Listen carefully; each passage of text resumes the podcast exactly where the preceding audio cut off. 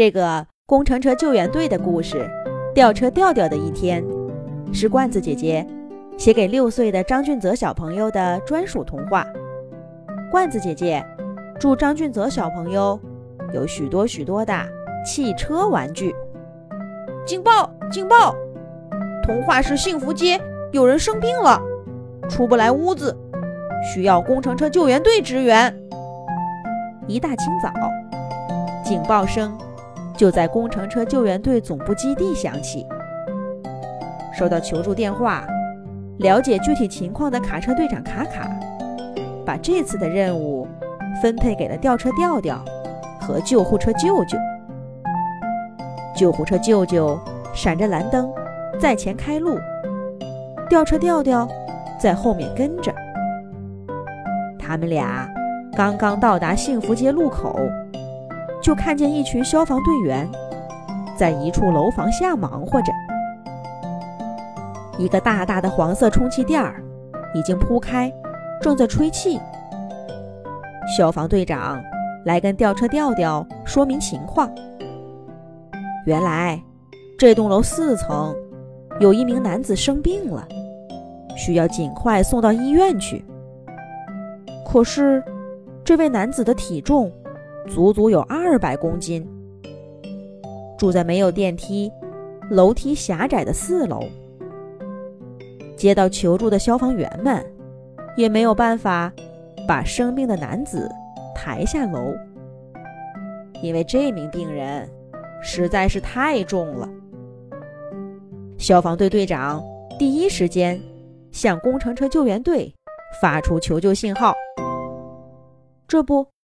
吊车吊吊，在消防队长的指挥下，正把病人屋子里的窗户框整体吊下了楼。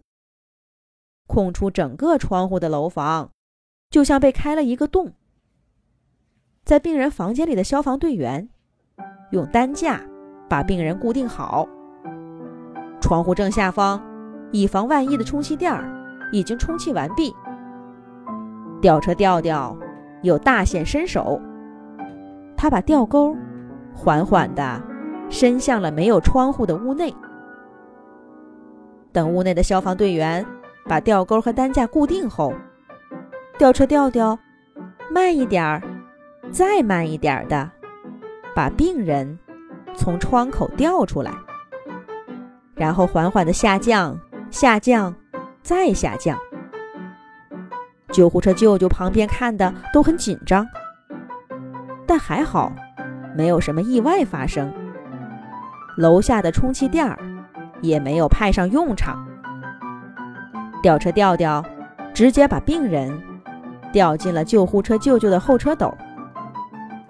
随着救护车顶灯和警报声同时响起，救护车舅舅载着这位病人飞速地向医院奔去，而吊车吊吊。